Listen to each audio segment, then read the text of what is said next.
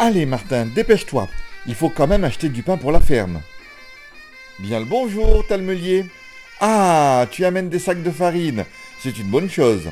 Il me faudrait du pain. Je vois que tu en as plusieurs. Du pain d'obol à un demi-denier, au pain doubleau à deux deniers. Eh bien, je vais prendre deux doubleaux.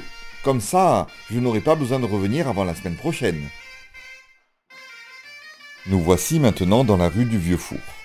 Comme son nom l'indique, cette rue abritait l'étal d'un vieux four. Euh, veuillez m'excuser. Je vous embête dans vos observations, mais mes registres m'indiquent que ce vieux four date en fait de 1634.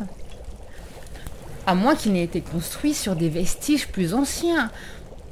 Bon, je vous l'accorde. Moyen Âge et Renaissance ne sont pas trop éloignés. Mais oh, je ne suis pas sûre qu'il faille s'attacher à cet endroit. Essayez de trouver un détail qui corrobore mes informations. Sur la clé de voûte, peut-être. Dans cette rue, vous pouvez observer d'anciens étals de commerçants, une architecture typique où l'on distingue une porte permettant aux marchands de pénétrer dans sa boutique et de grandes arcatures arrondies.